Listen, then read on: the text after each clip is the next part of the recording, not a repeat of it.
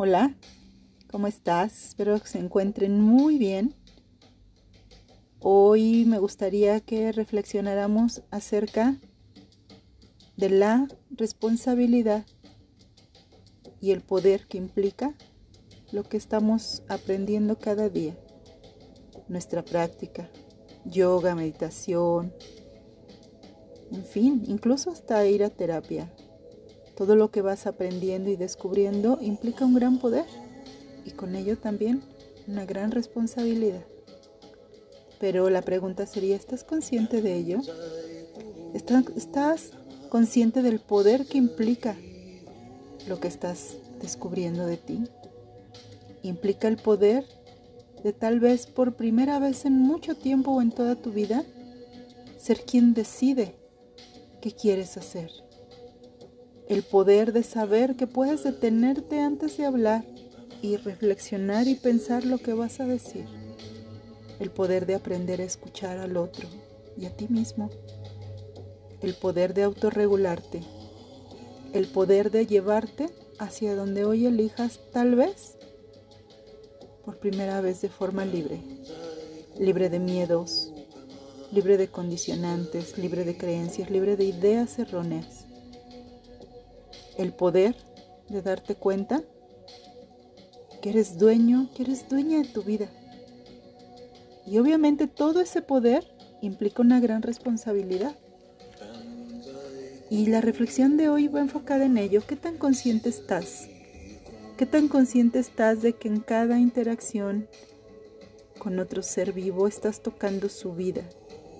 La estás transformando y también la tuya. Tenemos acceso hoy en día a todo. Todo está accesible para nosotros. En un clic podemos visitar lugares al otro lado del mundo. En un clic podemos viajar en el tiempo y saber lo que pasó en 1840 o vislumbrar lo que pasará en el 2042. Podemos en un clic accesar a la vida de cualquier artista. Podemos en un clic mirar cualquier historia. Y de la misma forma podemos accesar a un libro, a una enseñanza, a maestros que jamás han visto nuestro rostro ni nunca sabrán cómo nos llamamos y los tenemos en la sala de nuestra casa, en la pantalla de nuestros dispositivos, hablándonos de enseñanzas profundas. Todo es accesible. Todo está al alcance de nuestra mano. Pero la pregunta es, ¿realmente el que sea accesible lo hace simple? ¿El que sea accesible y la oferta sea tan vasta lo hace adecuado para nosotros? Pero principalmente, ¿lo estamos entendiendo así? Es decir, la tecnología, las condiciones, los tiempos permiten que todo sea accesible. Pero yo sí, como practicante, yo sí como ser me doy cuenta que esto tiene una profundidad, esta enseñanza, esta práctica tiene una esencia, tiene un sentido, tiene una razón. O el que sea accesible lo ha vuelto algo en cierta forma superficial para nosotros.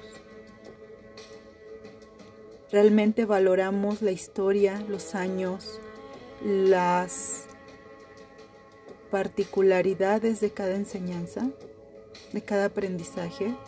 Realmente comprendemos el poder de esas enseñanzas bien aplicadas en nosotros, sea yoga, sea meditación, sea budismo, sea la psicología con la que tu terapeuta trabaja contigo. ¿Realmente crees que solo se trata de una hora que pasas en ello? ¿O si te alcanzas a dar cuenta todo el cúmulo de personas, información, vivencias, deseos profundos, aspiraciones sinceras de grandes maestros, preparando a la persona que hoy te está dando esa meditación, esa charla o esa conferencia en tu teléfono o en tu iPad, en tu televisión. ha habido a lo largo del tiempo enseñanzas que se han mantenido ocultas. El ocultismo, le decían. Dentro del hinduismo, la parte del yoga, el budismo y en muchas otras filosofías como la cábala, hay enseñanzas que no están accesibles de primera. El practicante, el aspirante debe pasar un proceso, un tiempo, debe de ir gradualmente aprendiendo. Dentro del budismo hay algo que se llama el camino gradual hacia la iluminación. Todavía no llegas, no vas a llegar, ese solo es un camino y aparte es gradual y te lleva años aprenderlo. Pero no solo aprenderlo, practicarlo. Y esa es la idea. Dentro de estos eh, aprendizajes y enseñanzas, eh, pues hay quien las ha llamado a lo largo de la historia prohibidas y se ha malinterpretado, ¿no? Prohibidas porque están vetadas, prohibidas porque son malas, prohibidas porque solo son para ciertas personas. Y sí, sí son para ciertas personas y por una razón. Un individuo, una persona común, envuelta en la cotidianidad, en lo social, en la personalidad, en el ego, en sus propias heridas, difícilmente va a poder llevar a buen uso y a buen término estas enseñanzas. Porque no va a haber en su mente, ni en su corazón, ni en su cuerpo un terreno donde eso pueda germinar y florecer. Y lo que se hace entonces es solamente tomar, aprender de memoria desde la mente y repetir. Pero realmente ahí no hay una conciencia del poder, de la responsabilidad. Te quiero hablar un poquito del budismo Vajrayana. El budismo Vajrayana es lo que se conoce como budismo tántrico. Lo tántrico tiene que ver con movimiento de energía, con movimiento de los elementos, con movimiento de esta capacidad de nuestra energía enfocada en los elementos em, para manifestar a través de meditaciones muy profundas, de ceremonias, aspiraciones, contactar con ciertos personajes como Budas, donde tú te comunicas con ellos a través de estados de meditación profundo. El budismo vajrayana es como el chamanismo aquí en América.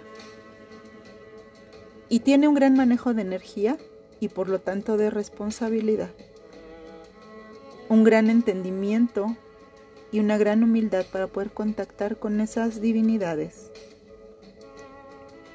y para que tú puedas accesar a ese tipo de enseñanza del budismo Vajrayana, necesitas primero haber tenido una iniciación.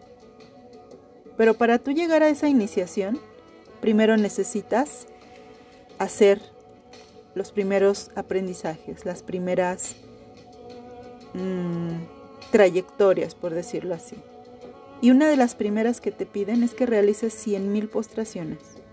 Una postración es poner tus manos en tu frente en postura de rezo, estás de pie, te vas inclinando, apoyas tus rodillas, tus manos, te tumbas en el piso boca abajo y pones tu frente en el piso. Una postración es bajar el ego al piso. Una postración es humildad. Ahora imagínate, cien mil postraciones. Recitar cien mil veces el mantra, el mantra de uno de los grandes maestros.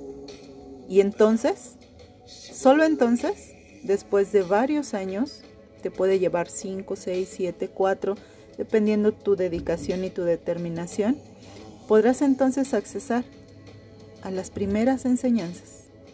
Es un camino largo.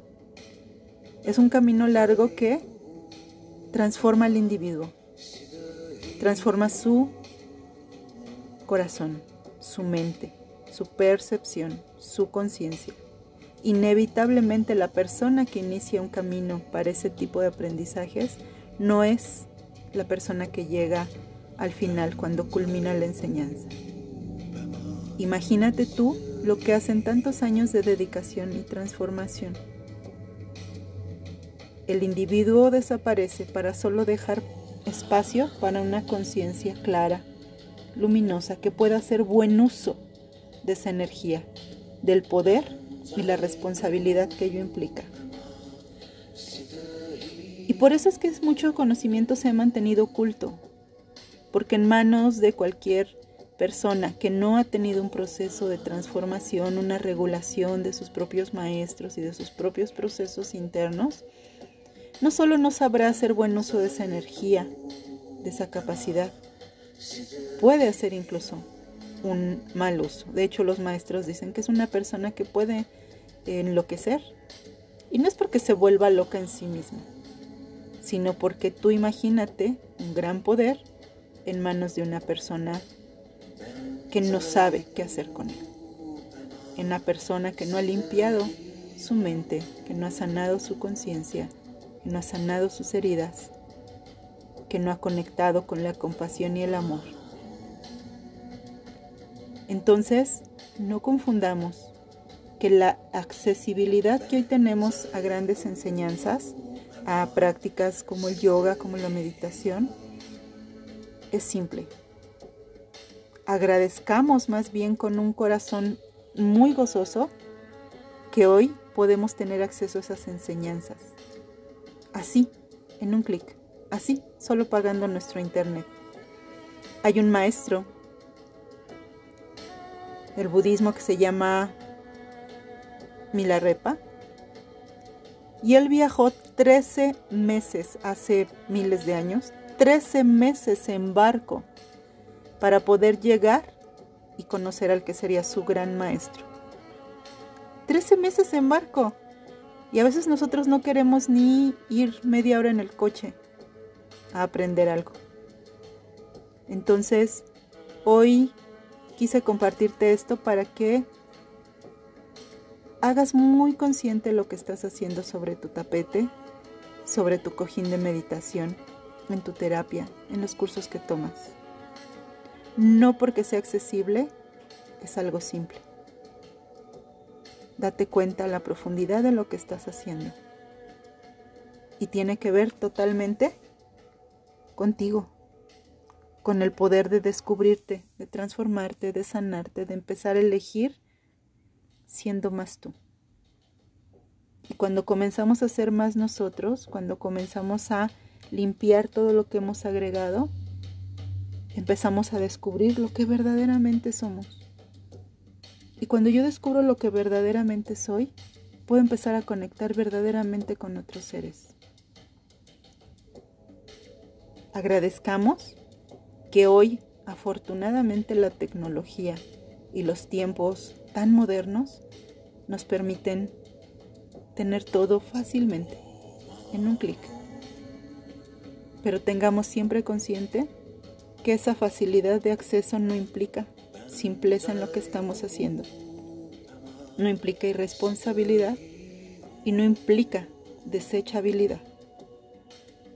Porque lo que estás trabajando es algo que es contigo es un profundo compromiso contigo de que eso que llegó a tus manos te va a permitir transformarte. Es un gran compromiso contigo de ser auténtica, de ser auténtico, de ser honestos, de ser merecedores de ese poder. No porque un maestro te lo diga, no porque la tradición así lo diga, sino porque tú sabes adentro, en tu corazón, que así es. Que así es. Que si yo logro entender de pensamientos, de emociones, del funcionamiento, de la estructura emocional, mental, física, espiritual, energética en mí, implica para que pueda relacionarme con mayor responsabilidad, respeto, amor, compasión, utilidad en la vida y hacia los demás seres. Hoy te invito a que hagas el propósito y tengas la aspiración profunda de que tu práctica sea eso, algo más profundo, algo más transformador, pero sobre todo algo más consciente de lo que implica para ti y para todos los que te rodeamos. Porque tú cambias, cambia tu actitud, cambia tu entorno, cambia la forma en que te vinculas conmigo. Y si yo cambio, cambia mi entorno, cambia mi actitud y cambia la forma en que me relaciono contigo. Cuando tú tocas mi vida y yo toco tu vida, creo que es el mayor ejemplo y la mayor muestra de la gran responsabilidad y del gran poder que implica lo que estás haciendo sobre tu tapete. Te mando muchos abrazos. Como siempre, lo que te comparto es con un profundo cariño y respeto. Hasta pronto. Gracias.